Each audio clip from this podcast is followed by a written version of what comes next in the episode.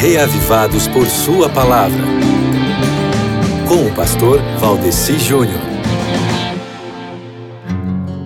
Meu querido amigo ouvinte, tudo bem com você? É um prazer, uma alegria estar aqui com você mais uma vez hoje para meditarmos na palavra de Deus. Eu digo mais uma vez hoje porque isso é diário, né? Na leitura de ontem, por exemplo, nós podemos ver é, Davi se aproximando de Deus através do louvor.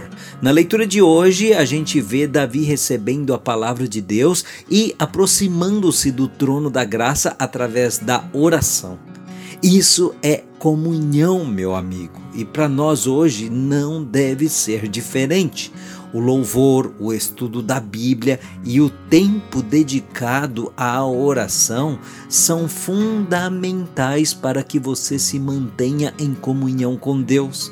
Você vê aqui em 1 Crônicas claramente Davi recebendo as bênçãos de Deus através do louvor e da palavra e indo até o trono de Deus através da oração. E além disso, dá para ver outra coisa de forma muito clara aqui em 1 Crônicas 17, que é o fato de que essa devoção assim foi o pontapé inicial para que Davi fosse bem sucedido naquilo que Deus queria que ele fizesse. Não é barganha, não é a pseudo-pregação da teologia da prosperidade, mas é uma realidade quanto à permissão de Deus aos acontecimentos das leis naturais, das causas e efeitos e também quanto ao caminho aberto para que o Senhor tenha lugar para atuar. Você quer ser bem-sucedido no que Deus quer que você faça?